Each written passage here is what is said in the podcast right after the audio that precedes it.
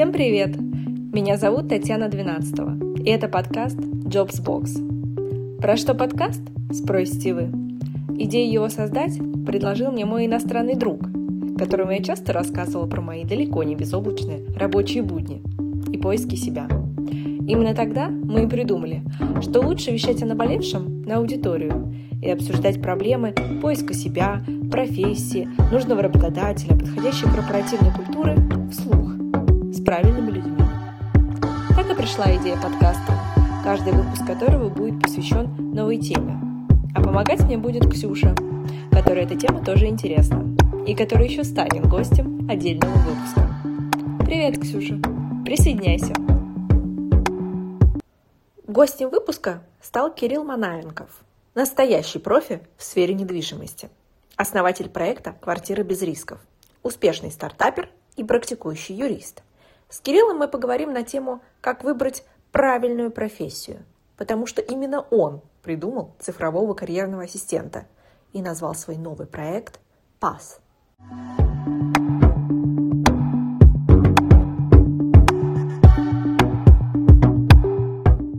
Привет, Кирилл. Кирилл, тема нашей серии сегодня а, «Как выбрать правильную профессию». Мы можем взять немножко шире и поговорить про то вообще, как выбрать правильное занятие по жизни, да, который будет приносить доход. Но главный вопрос тут э, в том, что значит правильный, что значит правильная профессия. Ну, на самом деле, действительно, самый ключевой вопрос в том, что здесь нет правильных или неправильных профессий. А есть, э, принципе, наверное, история с тем, что там профессия, она меняется с течением вообще, как бы самоосознание профессии, оно меняется с течением жизни человека. И там, скажем, основная проблема, а, не знаю, наверное, 30-летних и тех, кто младше, состоит в том, что а, нам долгое время рассказывали о том, что нам, соответственно, нужно обязательно выбрать профессию там, в университете и потом работать там, по этой профессии всю оставшуюся жизнь. И там единственный карьерный трек, который у тебя может быть, это ты там углубляешься в этой профессии и, соответственно, не знаю, там в 70 лет с почетом уволят, там, соответственно, уходишь на пенсию, а, как э, там, собственно, знаменитый, не знаю, там, сталелитейный там, товарищ или там, знаменитый юрист или там еще кто-нибудь знаменитый. На самом деле такой же подход он и в Штатах тоже есть, и там, на, там долгое время ценились люди, которые, да, что как бы вот я, знаете, занимаюсь, там, не знаю, я налоговый юрист, но я занимаюсь не всеми налогами, а только НДС. Но в НДС я там 50 лет занимаюсь НДС. Да, так было.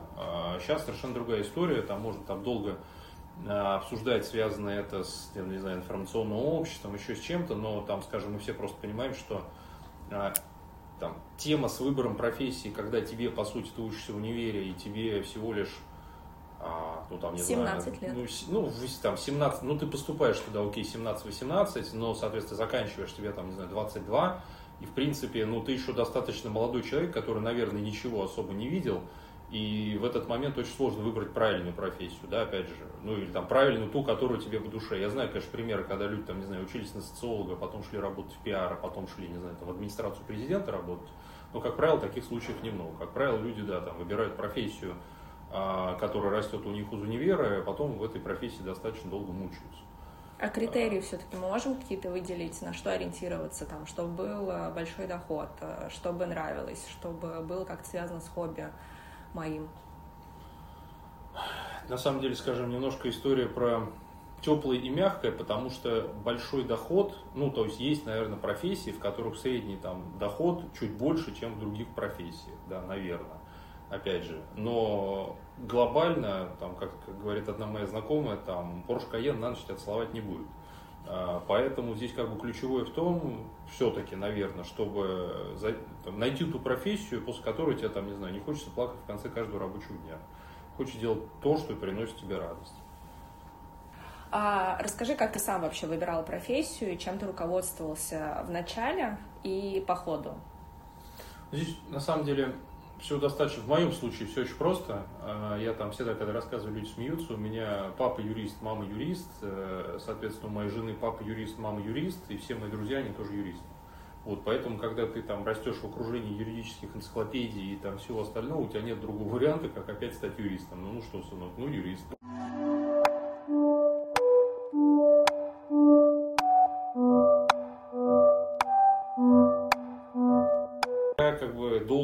Кайфовал от того, чтобы быть юристом, мне это очень нравилось. Ну и на самом деле сейчас иногда люблю посудиться, ну как бы это мое. Я там люблю и умею там аргументированно убеждать людей там в чем-нибудь, э, но собственно, в какой-то момент я там, опять же, там, сколько это, проработал там, недавно считал, 7 лет, наверное, там, юрист в крупном холдинге это работал. Сначала я в группе ЛСР работал, это большой строительный холдинг на северо-западе, потом я работал в Газпром Медиа, который, соответственно, большой медийный холдинг, там, крупнейший медийный медиахолдинг в Европе. Вот, но я просто в какой-то момент понял, что юрист профессия немножко конечная, то есть в ней, наверное, можно, безусловно, как в любой профессии, там, углублять свои знания совершенствовать, наверное, до бесконечности, но а, скажем, когда ты вокруг видишь большое количество разных возможностей, и эти возможности связаны прежде всего с бизнесом, например, работая по найму, ты не можешь использовать эти возможности, безусловно, я там, собственно, в какой-то момент стал задумываться, что, наверное, может быть, имеет смысл попробовать сделать что-то на стыке юриспруденции чего-нибудь еще раз, и как минимум начать работать на себя. Вот, поэтому в 2016 году я, соответственно, ушел, открыл свою практику. Кстати, могу сказать, что ровно с этого момента у меня доход увеличился почти вдвое сразу же, как только я начал работать на себя. Ну, ровно по той причине, что ты можешь более эффективно монетизировать собственное время. Потому что когда ты работаешь на кого-то, у тебя там процентов, не знаю, по моим подсчетам 80 уходит на а, там, пустые взмахи. Ты там участвуешь в ненужных совещаниях, ты ездишь э, в какие-то вещи, в которые мог бы и не ездить. Когда ты работаешь на себя, с одной стороны волка ноги кормят, с другой стороны ты совершенно спокойно это время забиваешь только тем, что тебе нужно. Там, встречами с клиентами, соответственно, обработкой информации и так далее. Плюс у тебя еще есть э, замечательные привилегии, ты можешь не работать с людьми, которые тебе не нравятся, которые отжирают твое время. Там, среди клиентов таких людей тоже немало, и, соответственно, ты можешь выбрать, что с этим мне комфортно, а этот, к сожалению, вот нет. Он любит сначала 10 раз встретиться, а потом только немножко денег заплатить. А, вот.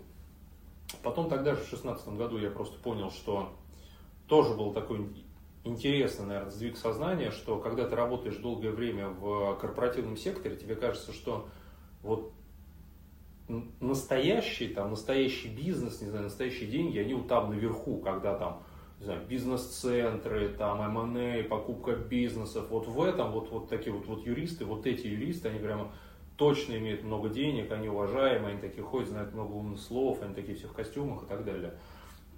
А вот те, кто занимается какой-то мелочевкой, вот эти вот бракоразводные процессы, какие-то купли-продажи квартиры, это вот, ну, какая-то такая, как тараканы какие-то бегают под ногами.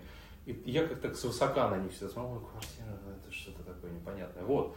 А когда я пошел на вольные хлеба, то я просто обратил внимание, что 90% обращений ко мне у людей связано прежде всего с, э, там, собственно, удовлетворением своих насущных потребностей, да, там, там, все здорово, ты юрист, там классно, ты много всего знаешь, слушай, мне квартиру надо купить, можешь посмотреть, там нормально все с ней, а как, как вот куда сходить, зарегистрировать ее, слушай, вот там что-то землю купили, а там какие-то проблемы, можешь глянуть. И я просто понял, что на самом деле, что условно говоря, в этом, в каждой отдельной сделке, наверное, денег немного. Но если там условно, я это называю, включить пылесос копеечек, то там денег, в принципе, достаточно на самом деле. Потому что а, когда ты эту тему, э, там, не знаю, вот я там, например, там условно алгоритмизировал это автоматизировал историю с юридическими проверками квартир, там, свой проект квартир без риска. Когда ты ставишь на рельсы, когда там, соответственно, по этим рельсам едет поезд, и это происходит там полуавтоматически, и есть какой-то процесс, который ты выверил, да, но это вот я называю историю с Макдональдсом, да, там, если там смотрели фильм «Founder», он там про Макдональдс, смотрел фильм «Founder»? Нет, но посмотрю. Он, в чем там, там очень круто описано, в чем фишка Макдональдса. Фишка Макдональдса на самом деле не в бургерах, не в том, что они а, в свое время придумали картошку или придумали какой-то коктейль Макдональдса. А, был человек, который придумал саму систему готовки бургеров. До Макдональдса бургерные были по всей Америке. И ты приезжал и ждал свой бургер там полчаса, 40 минут, потому что это был полноценный ресторан. И ужарили тебе там, жарили эти самые булки для него, потом все это складывали, ну как в ресторан ты пришел, поел. Он первый придумал расставить людей определенным образом, сделал для них оборудование, чтобы ты бургер получал за 3 минуты. Понимаешь? Ну, Тот же самый да. бургер, но Придумал за 3 минуты. Все, понимаешь, как бы вот. И это стало как вот той точкой, которая, в принципе, поменяла рынок. На самом деле здесь то же самое, да, там, э, если ты берешь, вот, и то он тоже, сколько стоит бургер, там, не знаю, 60 центов он тогда стоил, условно говоря, то вот, вот работает пылесос копеечек. Здесь то же самое. Вот, и я поэтому понял, что нужно заниматься, скажем, вот этими низовыми вещами, потому что какой бы ни был рынок, вот не знаю, сейчас там ковид, пандемия, там, там ужас вокруг, выборы США, где все эти МНЭ, где эти покупки гостиниц, не знаю, еще чего-то, они все встали на паузу. Квартиры люди будут покупать всегда. Вот какой бы ни был рынок, люди всегда покупают квартиры. Покупают, продают, арендуют, покупают землю, строят на этой земле что-нибудь и так далее. Поэтому, если ты занимаешься этим, деньги у тебя будут всегда так иначе. Вот. А в связи с этим я сделал свой проект «Квартира без рисков», э, который позволяет за 24 часа проверить юридическую частоту любой квартиры на территории России. И к нему же прикрутил историю с сопровождением сделок.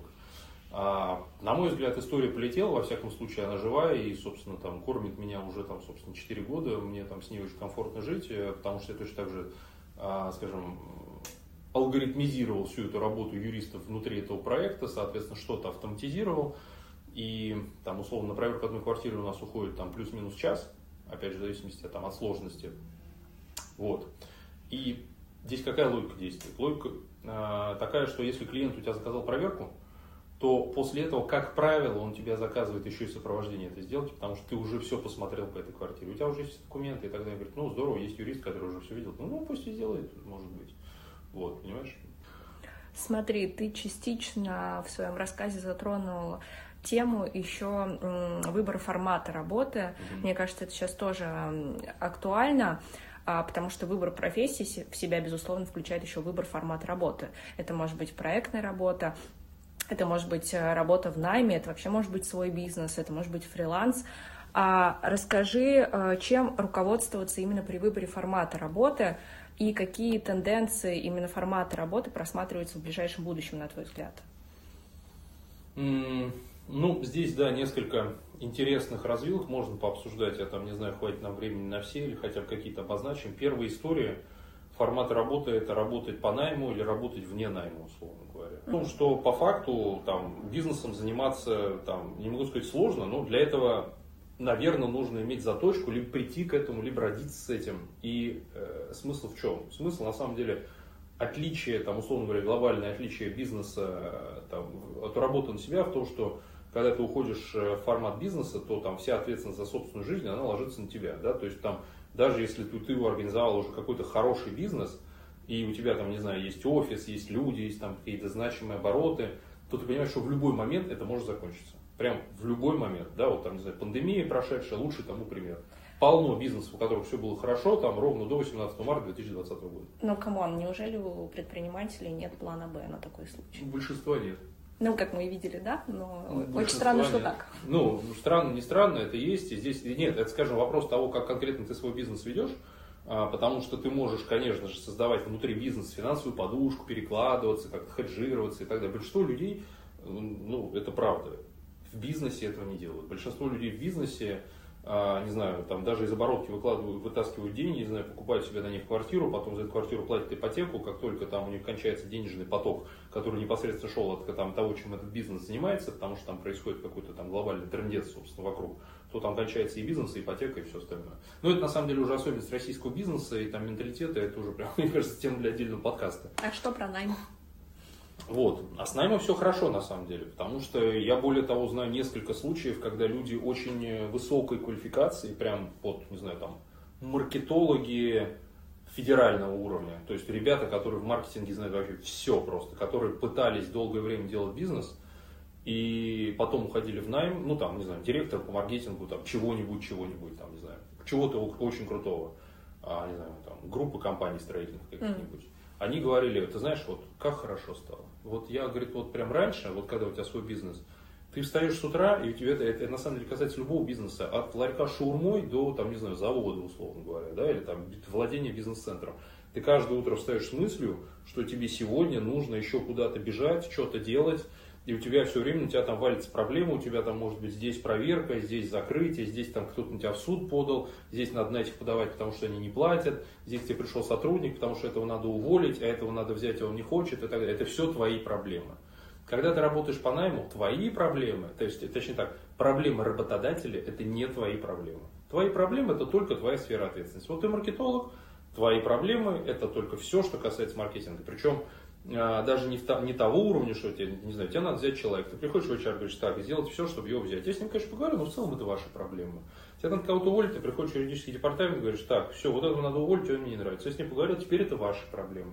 Я отвечаю здесь только за маркетинг. Причем я отвечаю там, за, за него а, с 9 до, до 18, например, в целом. А потом я спокойно иду, встречаюсь с друзьями, иду домой, у меня есть выходные. И, конечно, там понятно, что сейчас, наверное, уже нет компаний в России, которые работают прямо вот так, как я сказал, что там ты в выходные не берешь трубку. Но как минимум, скажем, там, ну, у работодателя не знаю, наверное, нет морального права, не знаю, как минимум а, отнимать у тебя все выходные. Он не может тебе звонить в субботу, он не может тебе звонить в воскресенье, потому что, как бы, ну, ты работник по найму. В Европе и у тебя... такого точно нет, а у нас вот. вопрос спорный. Да, и ты можешь, что очень важно, что очень важно, в, соответственно, работе по найму, ты можешь предсказать, сколько денег ты получишь. Вот у тебя есть зарплата, это фикс. Ты можешь точно посчитать на калькуляторе, сколько денег ты заработаешь за год, Плюс, наверное, у тебя есть премии, ты тоже можешь посчитать. Вот эту сумму, то, на что ты будешь жить, рассчитывать, ты точно знаешь, там, 5 и 20 или, не знаю, 15 и 30 к тебе все это приходит, все, ты как бы сидишь спокойно. В бизнесе это так не работает. Потому что, собственно, может опять же случиться все, что угодно. Если мы говорим про малый бизнес, то твоя зарплата это ровно там, что потопал, то полопал. В этом месяце ты мог заработать много, и ты молодец, а потом у тебя там, не знаю, пандемия, ковид, там, не знаю, у тебя было маленькое заведение, оно закрылось, или там его закрыли, или там какая-то проверка, все, денег у тебя нет. У тебя нет денег, у тебя есть работники, это, опять же, твои проблемы. А кроме этого, у тебя надо жить, у тебя есть там, не знаю, там детский садик у ребенка, ипотека, кредит за машину и так далее.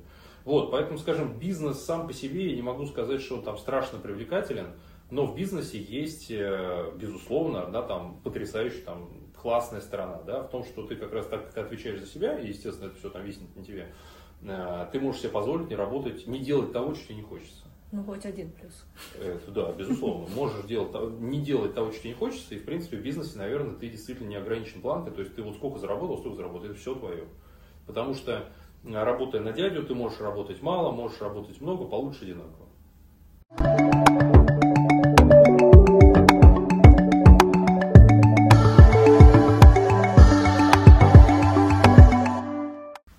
Ты со своим партнером недавно анонсировал свой проект, а, он называется PAS. Это своего рода digital-ассистент по карьере, насколько я поняла. Расскажи, как появилась идея? А, да, действительно, все это было. А, идея появилась, как это часто бывает, совершенно случайно. Я подписан на какое-то количество американских изданий, я их там регулярно читаю, потому что если ты хочешь знать, что происходит в мире, об этом нужно э, узнавать не из российских изданий, а из американских большей частью, хотя они, конечно, тоже бывают предвзяты. А, ну, там, наверное, еще до того, еще там, step back, у меня там, в принципе, всегда была идея, наверное, сделать что-то, какой-то международный проект, но учитывая, опять же, что большей частью у меня там прошивка юридическая, очень сложно из юриспруденции сделать там, международный проект. Вот. И тут в какой-то момент, когда пошла пандемия, мне начали на телефон а, регулярно приходить анонсы статей из этих самых американских изданий. И каждый из этих анонсов начинался с того, что там, что значит растет безработица в США, такое-то количество там, значит, подано заявление на получение пособия по безработице и так далее. И я как-то вот у меня в голове так пазл сложился, что если большое количество безработных, то, наверное, интересно им что-то предложить, как минимум попробовать это сделать, э, что может эту проблему как-то расшить. Вот. Э, я просто понял, что в какой-то момент, э, скажем, вот эта мысль не дает мне покоя, надо что-то с ней обязательно делать. Я встретился со своим кофаундером Женей Гержан, а Женя очень хороший продуктолог, то есть она, как бы у нее есть очень хорошая насмотренность по проектам. Она много чего видела, она работала и работает с международными проектами – и там, условно, у меня изначально была идея в том, что мы там предложим какому-то большому количеству, не знаю, безработных людей какой-то продукт, который как бы поможет им найти работу. А, но в итоге там в, в результате там, совместного брейншторминга мы поняли, что, наверное, это будет не очень интересно, потому что, скажем, ну, очень сложно помочь всем, потому что в категорию все там попадают и совсем безработные люди, не знаю, и шахтеры, то есть и люди, которые когда никогда не работали, и шахтеры, и IT-предприниматели, и, и там, не знаю, продавцы в магазинах, ну, наверное, невозможно. Это биржа труда США должна такими вещами заниматься. А, вот, поэтому мы подумали, что было бы прикольно, если с помощью искусственного интеллекта а, можно попробовать предложить человеку, а, проанализировать его, его навыки, hard skills, и его хобби, soft skills, ну или там не soft skills, потому что все-таки немножко другое, а, его хобби, предложить ему там несколько вариантов развития карьеры, а, как бы помочь ему, скажем, немножко выплыть на поверхность и посмотреть, что есть вокруг. Вот там основная идея в чем? В том, что то есть нас там часто сейчас уже спрашивают, а кто ваш клиент, да, то есть да, для кого вы это сделали? Да, вот на самом деле клиент это 30-летний человек, мы, ну то есть опять же это там взято не из головы, а, потому что мы там, когда тоже к этой идее приходили, я сделал там около 100 интервью там, в разных вариантах э, с э, жителями США, я там, соответственно, ходил их через LinkedIn, потому что есть несколько, много ресурсов в интернете, там, э, например, там, там 30 тысяч человек уволили из компании Airbnb. Все их, mm. все их контакты есть в интернете, ты можешь написать им, соответственно, спросить, как, кто они, как живут, что у них происходит, сколько денег они. Американцы, кстати, в этом плане очень открытые, то есть ты можешь там напрямую спросить, какая у него была зарплата. Например, он тебе ответит вообще без всяких проблем, да, сколько он платит ипотеки, там, ну, у нас это непредставимо, да, что там какому-то непонятному человеку из России ты там... Ну да, мы вот. не такие открытые, как американцы. Вот, поэтому, да, это называется Customer Development, я там более 100 интервью этих провел, они там были и в письменном виде, и в устном виде, люди спокойно созванивались, там, даже с каким-то непонятным парнем из России, что там, как бы, рассказать там, что у них происходит.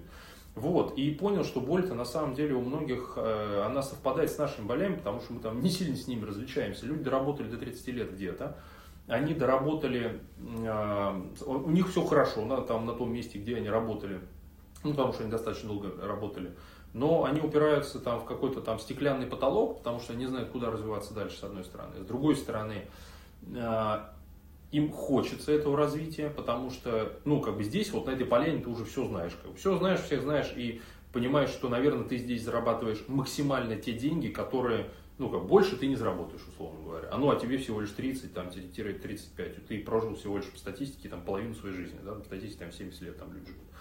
А, вот, поэтому хочется попробовать чего-то еще. А как попробовать не очень понятно, потому что у тебя есть такая штука, как э, cost of your lifestyle, то есть, ну вот деньги, которые ты тратишь в месяц на жизнь своей семьи. И ты, не знаю, там всю жизнь был юристом, а потом тебе здорово было бы себя попробовать, не знаю, в дизайне, условно говоря.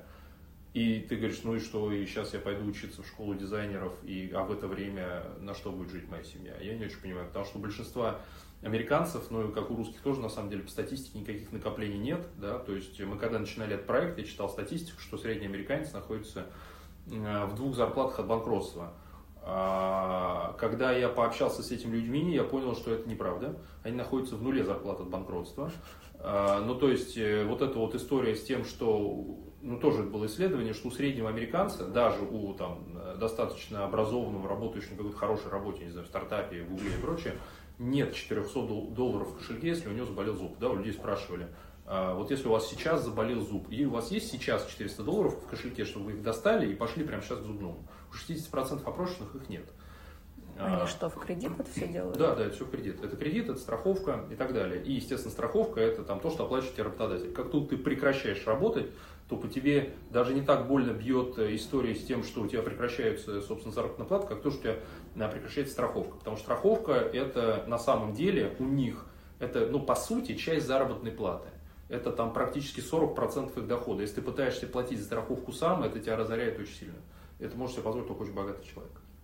Вот, и получается вот эту вот историю, а, когда ты, я как бы, да, хотел быть дизайнером, но мне нужно пойти учиться на дизайн, а за что мы будем кушать в это время, тоже не очень понятно. А потом, хорошо, я выучусь на дизайнера, я что, стану там джуниор-дизайнером, я буду получать, не знаю, в 6 раз меньше, потом я вырасту, и там к 50 годам я дорасту там до своего уровня. Ну, это непредставимая история, на самом деле, да, то есть это, это не то, что спасет, это там не secret sauce. Вот. Но при этом, учитывая, что очень развитый рынок в Штатах, у них есть огромное количество профессий, которые э, сейчас сформированы, и они реально новые, эти профессии, условно говоря. Э, и эти профессии находятся на стыке уже существующих как раз вот этих твоих hard skill ов, и там могут быть каких-то твоих увлечений. И причем за эти профессии, что очень важно, платят, ну, объективно нормальные деньги. Ну, не то, что нормальные деньги, платят, скажем, конкурентные деньги в сравнении с тем, что ты получал. Но это профессии будущее, ты сейчас да, про это говоришь? Они не обязательно, что это профессии будущего, не знаю, Chief Listening Officer, например, у них есть такая профессия. Это человек, который сидит, собирает все отзывы о компании, которые есть где бы то ни было. Вот твоя работа, ты сидишь, просто смотришь все-все-все отзывы, где бы они ни были, и потом приходишь э, к продуктовикам своей компании, говоришь, смотрите, вот видите, вот здесь вот вы сделали, а вот там, значит, э, там тетушка Грейс из Джорджии пишет, что вот здесь ей не очень понравилось, может быть, действительно с этим что-то сделать нужно, да. Этот человек, там, может быть, бывшим маркетологом, например, да, то есть у тебя есть там компетенции маркетолога, пожалуйста, приходи в эту профессию, там платят неплохие деньги за это. А, вот, и там, не знаю, есть, э, у нас, просто, как сказать, в голове очень много, сейчас очень большая насмотренность того, что там происходит, и это там много можно рассказывать. Меня, например, поразила история, а, профессия называется race engineer. Race engineer – это человек, член э, гоночной команды, ну, вот есть гонки, Формула-1, есть, например, гонки, не знаю, на мотоциклах, неважно, любые гонки, на самом деле, которые там высокопрофессиональные у тебя есть команда людей. Ну, ты, наверное, видел, как на Формуле 1, там пит-стоп, если да. там меняют колеса, да, еще что-то делают.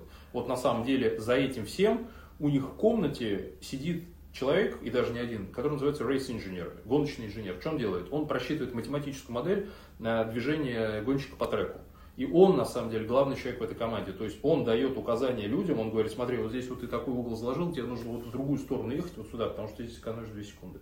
А вы, который делал на пидстопе, вы должны бежать не отсюда, а вот отсюда, потому что здесь вы тоже экономите полсекунды. То есть человек, на самом деле, рисует вот эти математические модели, и это там супер интересная история. А кого, вот, ну, смотри, я, вот я тебе рассказал про это, да, как стать рейс-инженером. Это Где прямо вообще? мечта всех мальчиков. Э, да, да, то есть, понимаешь, там, как вообще туда пойти. я нашел, что на самом деле, а, их ищут, б, кого туда ищут? Туда ищут бывших разработчиков и людей, например, бывших data scientist ов. То есть, понимаешь, вот ты разработчик, ты сидишь, не знаю, там, делаешь какие-то скучные интернет-магазины, и тебе говорят, и увлекаешься гонками, тебе говорят, чувак, смотри, ты можешь вот сюда нажать, найти вот эту профессию, подать сюда резюме. Ты будешь жить на треке просто, понимаешь, как бы общаться с великими людьми, как бы, и делать то, что ты умеешь при этом, понимаешь? А, ты а, рассказал про то, что вы в основном анализировали американский рынок. Да. А, там ваша целевая аудитория, либо вы российский рынок тоже для себя рассматриваете? Смотри, мы там смотрим на Россию, но абсолютно точно Россия это будет там, наверное, степ даже не 2, а степ 3, потому что э, Потому что Америка это действительно большой рынок, там большое количество профессий, и как бы фишка вот этого вот там, смены карьеры именно в том, чтобы у тебя должно было быть большое количество возможностей на этом рынке, понимаешь? А такого количества возможностей, как там, нет больше нигде в мире. А в России, к сожалению, рынок это скажем, таких профессий? Или, в принципе, каких-то, нам, не знаю, более-менее интересных профессий, это, к сожалению, супер тонкая прослоечка на бутерброде, потому что если ты посмотришь, в принципе, скажем, на вот McKinsey делает такой репорт, у них, у них есть, соответственно, там, а, по-моему, топ-10 или там топ чего-то там лучших работодателей, да, и ты посмотришь на топ, там, типа, 100, не знаю, лучших работодателей Америки, и там, скорее всего, ты не, ну, там, понятно, там Google, там, Facebook и прочее, но там, на самом деле, очень большое количество компаний, которые ты никогда не слышала. А если ты посмотришь на топ-10 лучших работодателей России, то это Яндекс, э, Тинькофф Банк, Газпром, еще какой-нибудь банк, ну, ВТБ, Сбер, как бы и все, да, понимаешь?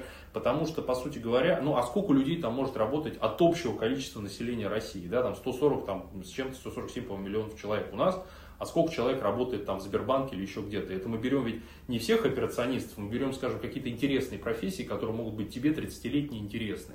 Понимаешь, этих профессий очень мало. И поэтому, ну, это, это не рынок даже, это там какое-то количество, какая-то не очень значимая выборка. Вот. Но еще что интересное, что я тебе хотел рассказать, ага. что э, когда вот мы делали этот Каздев, это вот это меня реально прям поразило сильно. Э, у меня было в голове, как у человека с бывшей юридической прошивкой, соответственно, что а, наверное, там юристы понятно, почему хотят поменять профессию, но это скучно, там как-то вот мне задолбали эти бумаги, суды и прочее, да, там. Ну, наверное, экономисты хотят тоже поменять, их задолбали эти финансовые модели, цифры, хочется что-то там поприкольнее, условно говоря. Но когда я общался с людьми, которые, не знаю, разработчики, а, я общался с дизайнерами, а, и они то говорят тебе то же самое, слово в слово, и ты говоришь, come on, как это возможно, ты же дизайнер, ты же творческий человек, ты не знаю, ты художник, ты приходишь там, рисуешь и так далее, да, все мечтают быть дизайнером, это же супер круто. Он говорит, чувак, говорит, я делаю презентации одну за одной, типовые, понимаешь, как вот вся моя работа, это типовые презентации с утра до вечера. Это просто там застрелиться, понимаешь? А разработчик говорит, да я делаю интернет-магазины там типовые, типовые посадочные страницы, что в этом интересного? Я вот здесь не эти уже страницы, понимаешь? А проблема здесь не в том, что человек просто ну, работает, и его жизнь связана только с работой, у него как бы хобби помимо работы нет, либо он не успевает заниматься этим хобби. Ну, то есть, может быть, тут проблема выгорания больше? Ну, конечно, я говорю, это, это ровно про проблему выгорания. Хобби у него может быть, у него просто в голове не складывается, что можно с этим хобби сделать, угу. понимаешь? Как бы, вот, и тут приходите вы и говорите, что с этим Совершенно хобби верно. можно сделать. Мы говорим, смотри, мы проанализировали, во-первых, ну, у нас как бы там две истории. Первая, мы проанализировали, и мы тебе покажем, что можно еще, чтобы, я говорю, чтобы ты как бы поднялся над облаками и посмотрел, что вообще еще есть на поляне. А мы тебе покажем, ты можешь даже не знать, не знаю. У тебя может быть, у нас есть какие-то, мы тоже там нашли большое количество даунгрейдовых профессий, ну, это там не даунгрейдовых, дауншифтерских профессий, например. Знаешь, вот все смотрели, например, вот помнишь, там все писали там «Смотритель тропического острова». Вот, там еще «Смотритель тропического острова». Вот, Или там, пообниматься с пандами в зоопарке. Да, в панда Карлер это называется, да. А, а, вопрос в чем? Ты знаешь, куда подать, куда подать резюме на «Смотритель тропического острова»? Наверное, нет. А, ну можно погуглить, да, но, скорее всего, но смысл, ничего не найду. Э, да, смысл в том, чтобы найти, куда конкретно откликнуться на эту вакансию, нужно там минут 40 искать, причем очень предметно. А, оказалось, Хочешь сказать, что у вас есть пул работодателей? А, конечно. Оказалось, что, во-первых, их, их ищут периодически, например, таких людей. А, во-вторых, собственно, это досту, достаточно достойно оплачиваемая история. В-третьих, там все, что нужно, чтобы, например, стать смотрителем там острова, тропический остров э, вблизи от Лос-Анджелеса, остров Каталина, там единственное требование – физической силы, наличие водительских прав, например. Все, понимаешь? Ну, то есть, условно говоря, ты выгорел, не знаю, там, как разработчик, и тебе хочется чего-то просто, не знаю, там, отключить голову, иди полгода поработай. Это, это хорошие деньги, то есть на эти деньги ты можешь жить, потому что тебя обеспечивают там едой, униформой и так далее. И, не знаю, там, позагорать на солнышке и при этом поработать. Есть, например, профессия э, рыбак на Аляске, траулера которому тоже платят очень неплохие деньги даже там по США. Ну да. ладно, он год поработает, а что потом? И дальше с использованием наших приложений найдет себе еще что-нибудь. А расскажи, как это работает на пальцах? А, если можно, если это небольшой секрет. Не, это точно не секрет. У нас, более того, уже есть страница, куда вы можете зайти и посмотреть. У нас есть там, собственно, кликабельный прототип пока что. Это так называемый MVP дизайн концепт. А, очень просто, ты заходишь в приложение, соответственно, заполняешь свои hard skills, э, свои, соответственно, навыки, заполняешь свои хобби, после чего сама оцениваешь, как, по твоему мнению, ты ими владеешь. Ну, здесь как мы надеемся на твою честность, но, скажем, быть нечестным просто здесь и не в твоих интересах, потому что ты, конечно, можешь написать, что ты как Илон Маск, не знаю, там, супер бизнесмен или как там супер, не знаю, там, разработчик, владеешь там всеми языками программирования, но ты просто понимаешь, что после этого мы тебе там предложим тогда, наверное, что-то такое, полететь. что ты просто, да, не, не потянешь, условно говоря. Вот, после этого мы тебе предлагаем анализируем это все с помощью искусственного интеллекта и предлагаем три варианта развития. Первый называется convenient. А, convenient – это прямое продолжение твоего карьерного пути. Ну, потому что все-таки не все люди хотят менять профессию, и ты как минимум должна видеть обычные вакансии, которые по твоему там straightforward прямому пути. Ты была юристом, мы тебе покажем вакансии юристов. Да, просто чтобы ты их видел, что они есть, ты можешь на них откликнуться. Вторая история – это comfort zone, так называемая, когда ты остаешься в рамках одной отрасли, но собственно, просто меняешь внутри нее какое-то направление. Там, наверное, удачный пример, когда ты, там, не знаю, был врачом одной специализации, стал врачом другой специализации. Не знаю, там, был разработчиком, а, опять же, там, десктопных вещей, стал разработчиком мобильных приложений, да, там, не знаю, стал, был юристом, стал комплайенс-офисером. А, ну, то есть, условно, ты, может быть, выгорел в одной, там, условно говоря, части своей карьерной траектории, но тебе, может, и неплохо заниматься юриспруденцией. Ну, попробуй комплайенс, это что-то рядышком, это тебе соответствует, тебе не нужно переучиваться, и почему не попробовать? А вот врачу переучиваться придется. Может быть, да. А, но опять же, смотря там но как, это какой свич у тебя предполагается? Движение по горизонтали в данном случае, да, вот это вот. Ну, наверное, да, мы это называем комфорт зон, да, uh-huh. то есть ты не уходишь из зоны комфорта. И третья история самая интересная, это life changing, это когда, соответственно, мы тебе предлагаем какие-то профессии, которые полностью меняют твою карьерную траекторию. А, это либо downshift с теми же самыми смотрителями острова, обнимальщиками пант, мы тоже, кстати, нашли, где можно за них заплавиться, причем есть обнимальщики не только пант, есть обнимальщики и людей, в Нью-Йорке их ищут. Дадите ссылочку. Да, Под подкастом конечно, разместил. Да. А, вот. А, соответственно, либо это профессии, которые, может быть, требуют тебя доучиться. То есть мы говорим, смотри, вот здесь есть профессия, не знаю, там, Amazon ищет кого-то. а ты соответствуешь ей на 40% по своим скиллам. Все, что тебе нужно дальше, тебе нужно доучиться, и ты тогда будешь этой профессии соответствовать. Может быть, имеет смысл, если ты уже в этих своих скиллах хорош, но тебе что-то не хватает, сейчас закинуть тебе резюме, и параллельно, может быть, там, не знаю, пойти на обучение, либо доучиться до этого момента, и, собственно, закинуть резюме. Но как минимум мы должны тебе показать, что у тебя есть такая возможность, понимаешь, что ты как бы не покрывайся плесенью здесь, твой случай не безнадежен.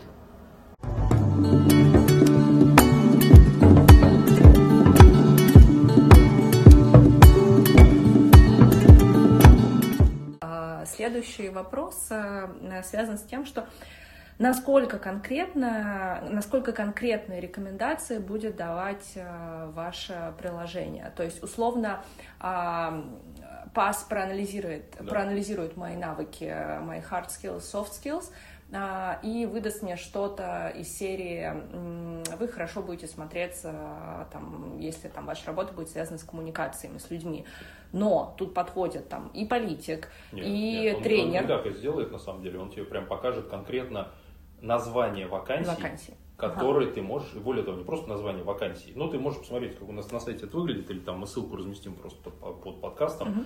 А, у тебя а, прям прорисованный твой карьерный трек будет, соответственно, вот ты там, не знаю, была младшим юристом, старшим юристом, там, начальником юрдепа, условно говоря, потом мы тебе от этого момента, где ты находишься сейчас, рисуем там, соответственно, прямой карьерный трек, дальше ты можешь идти сюда, твой комфорт-зон, это как раз твой ловченчик. И мы тебе говорим, смотри, вот конкретное название вакансий, и там внутри еще есть три вакансии. Ты можешь туда щелкнуть и зааплавить, ну то есть подать э, резюме на любую из этих вакансий, которые есть. То есть это не просто такое, да, тебе было бы здорово что-то такое общаться с людьми, да, попробуй в Госдуму пройти. Это не из этой серии, нет. Мы говорим, конкретно сейчас, в этот момент времени, ищут такого человека. Вот, попробуй. А вернемся еще к разграничению работы с вашим приложением а, и с карьерным консультантом. А, если говорить про работу с карьерным консультантом, он все-таки а, анализирует ситуацию, ведет с тобой тет-а-тет э, разговор, и ну, я предполагаю, что это индивидуальный подход, это глубокое погружение в твою ситуацию, это насмотренность э, и какой-то опыт, и это связи и контакты, наверное, они есть у каждого карьерного консультанта. Чем вы можете ответить? То есть насколько здесь индивидуальный подход будет? Или у вас какие-то другие преимущества? Я думаю, что здесь как раз у нас подход будет чуть более индивидуальный, чем у карьерного консультанта, ровно по той причине, что а, особенно в чем искусственный интеллект? В том, что он сам обучается. Да. Сам обучается он за счет того, что чем больше ты в него скиллов а, загружаешь, и там хобби, он там умеет их кластеризировать, то есть раскладывать там по каким-то, там, условно говоря, коробочкам, и он говорит, что если ты сказал, что ты умеешь вот это, то, наверное, может быть, вот это ты тоже умеешь, он тебе, соответственно, выдает какой-то еще, ты говоришь, а, вы знаете, я это, да, тоже умею. Он говорит, здорово, а может быть, и вот это тоже умеешь. Ты говоришь, а, да, и вот это вроде тоже умею, понимаешь? То есть это вот, так, вот это вот так работает. Когда чем больше людей туда заходят и в него тыкают, тем больше он, собственно говоря, наращивает вот эту базу знаний. И после этого как раз он анализирует мэтчинг вот этих требований, которые нужны для профессии, и мэтчинг того, э, как, скажем, каких людей брали, которые уже проходили этот путь, в какие профессии реплавились, понимаешь? А, скажем, карьерный консультант, он все равно человек. У него насмотренность, ну и, в принципе, там свойство мозга анализировать, одновременно там как есть пропускной канал, да, условно говоря. Там пропускная способность мозга, там, по-моему, не больше, чем там информации, что там 150, вот я, правда, не помню чего, там, условно говоря, ты можешь анализировать одновременно. И все, понимаешь? Вот. А у нас это, собственно, компьютер, который анализирует огромный массив данных. У нас как раз в команде сейчас есть человек, который занимается дата сайенсом. Это как раз все, что связано с анализом огромных массивов данных. И это и есть, собственно, core компетенция, условно говоря, всего этого приложения в том, чтобы ты а, посмотрел, соответственно, какие вообще, во-первых, а, профессии еще появились в соответствии с этим, б, какие профессии уже ушли из рынка, потому что и не заплавили, да, там, собственно, мы тебе уже не будем их показывать. То есть там, словно, карьерный консультанту, чтобы это сделать, им нужно постоянно сидеть на всех сайтах и проверять, так, а эти убрали уже, а вот тут что-то новое появилось. Ну, это нереально. А тут автоматизированная Да, совершенно верно, конечно, полностью автоматизированная история. А, зрители останутся недовольными, если я не спрошу про фокус-группы. Вы же наверняка будете тестировать, э, как работает приложение. Будете ли создавать фокус-группы и как будете набирать туда людей? А, наверное, мы не очень хотим, чтобы это называлось фокус-группами. А, для нас история вообще с, со сменой карьеры, она такая очень социальная. Почему? Потому что и в России, и в Штатах, на самом деле, на эту тему уже есть какие-то социальные группы, в социальных сетях, форумах, еще где-то, которые как бы это обсуждают. Там есть люди-инфлюенсеры, которые это сделали, они всем рассказывают, как они это сделали, что нужно, как к этому подготовиться и так далее. То есть вокруг этого уже, скажем, есть какой-то социальный движ. И на самом деле, чтобы э, правильно это приложение э, потестировать, не нужно создавать специальную фокус-группу. Нужно как раз правильно развивать комьюнити либо вокруг этого приложения, либо войти уже имеющийся комьюнити. У нас есть задача э, все-таки попробовать организовать это комьюнити вокруг себя, потому что есть большой запрос, и было бы, скажем, правильно это сделать. Ну, потому что просто по той причине, что, скажем, а, по этому запросу объединить людей и дать им какой-то инструмент, который может решить их проблему, а, это то, что это комьюнити может объединить. Вот. Поэтому мы не хотим делать это с помощью фокус-групп, мы это точно будем делать с помощью там, инструментов, э, собственно, социальных медиа. Раз а, не будет фокус-группы, я побуду немножко дудем и спрошу, сколько это будет стоить. Сколько Если, опять же, это не секрет. Что? Консультация с вашим приложением. Бесплатно. Поясните. А, ну, здесь на самом деле все очень просто. А, в Америке люди не привыкли платить деньги. Ну, потому что для них уже очень много бесплатно. Они либо не привыкли платить вообще, либо привыкли платить очень мало. Там какие-то, ну, не знаю, там стоимость поездки на Uber, она небольшая. А, поэтому, скажем, когда ты представляешь какую-то услугу, и при этом тебя еще никто не знает, а, очень странно просить за это деньги. Ну, если ты, наверное, наркотики не продаешь, да, там как бы там, там понятно, как бы экономика. Здесь нет. Здесь это экономика а, того, что нам как раз гораздо интереснее, чтобы на первом этапе нам воспользовалось как можно большее количество людей, чтобы они как раз обогатили наш искусственный интеллект. И чтобы мы им предложили решение этого вопроса, это называется word of mouth, да, там сарафанное радио, чтобы они сказали, там, вот это крутая штука. Поэтому, да, на первом этапе это абсолютно точно будет бесплатно, на последующих этапах может быть какой-то функционал, будет платный, но базовая версия приложения всегда будет оставаться бесплатной. Угу, поняла.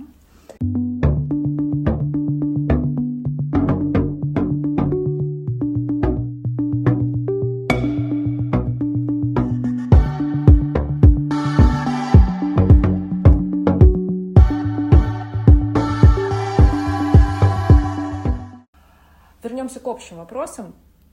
А, скажи, пожалуйста, как ты думаешь, поменять род деятельности и профессию а, несколько раз за жизнь, это вообще нормально? Или это какой-то тренд а, последних лет? Потому что раньше такого не было. Все как-то действительно до пенсии работали на одной работе. А сейчас вокруг меня и вокруг тебя, наверное, тоже куча примеров, когда люди, там, какой-то кризис среднего возраста, просто кризис наступает, и люди занимаются поиском себя. Не, я уверен в том, что люди а, могут, и Б, должны искать себя, на самом деле, в течение всей жизни. И, а, опять же, если мы посмотрим на Штаты, как на там, наверное, ну, так или иначе, более развитое в экономическом смысле общество, а, вот не так, не так давно как раз говорил с человеком, который ездил туда на конференцию а, тех же, тех же самых дата-сайентистов, он сказал такую вещь, он говорит, понимаешь, меня, говорит, что удивило. Вот я приезжаю на конференцию, мне, говорит, там 32 года. И я самый молодой среди них, потому что там ходят дядечки, которым 60. Ну, то есть у нас непредставимо, чтобы, не знаю, там человек, который был в IT, разработчик или data scientist, ему был 60. А у них это нормальная тема, потому что ты в течение всей жизни, конечно, можешь там пробовать себя.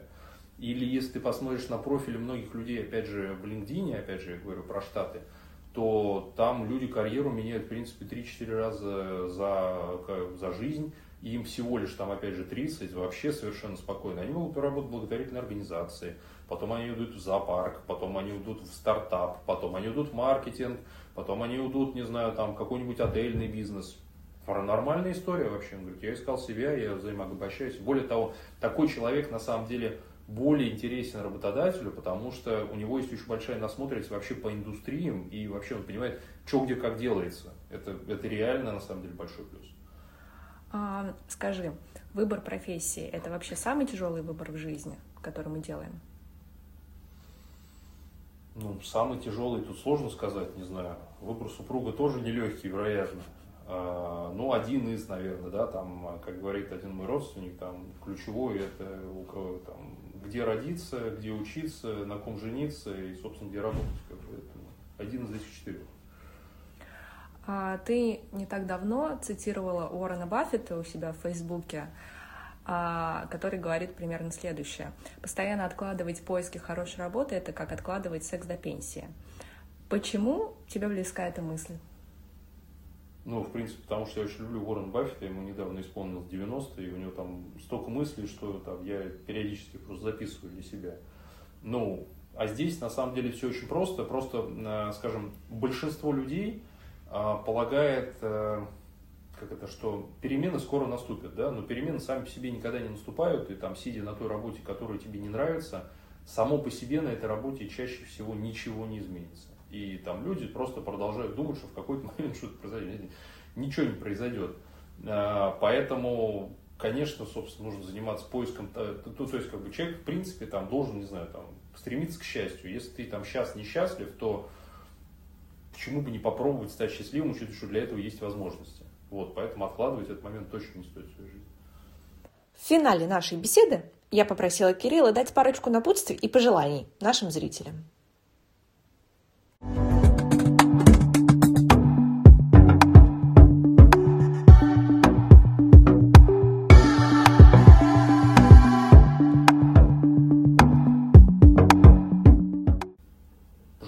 Самом деле простое, скажем, просто не зацикливаться на том, что вы делаете, и всегда искать что-то новое.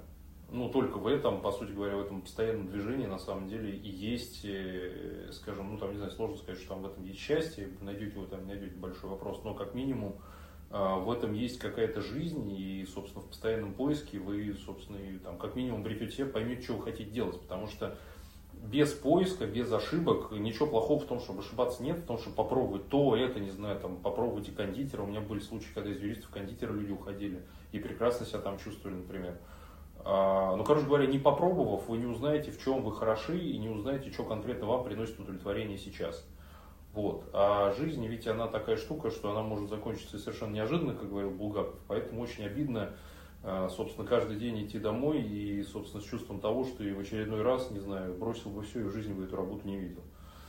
Вот. И, собственно, наша работа – это ведь как бы треть нашей жизни, потому что треть жизни мы спим, треть жизни мы, собственно, отдыхаем, да, там сутка 24 часа, это там три раза по 8, а треть жизни мы работаем. Поэтому лучше эту треть жизни проводить тоже с людьми, которые вам нравятся. Друзья, оставляйте свои комментарии и пожелания под выпуском. Возможно, именно вы предложите новую тему разговора для следующего выпуска. Слушайте подкаст Jobs Box и работайте. Работайте над собой.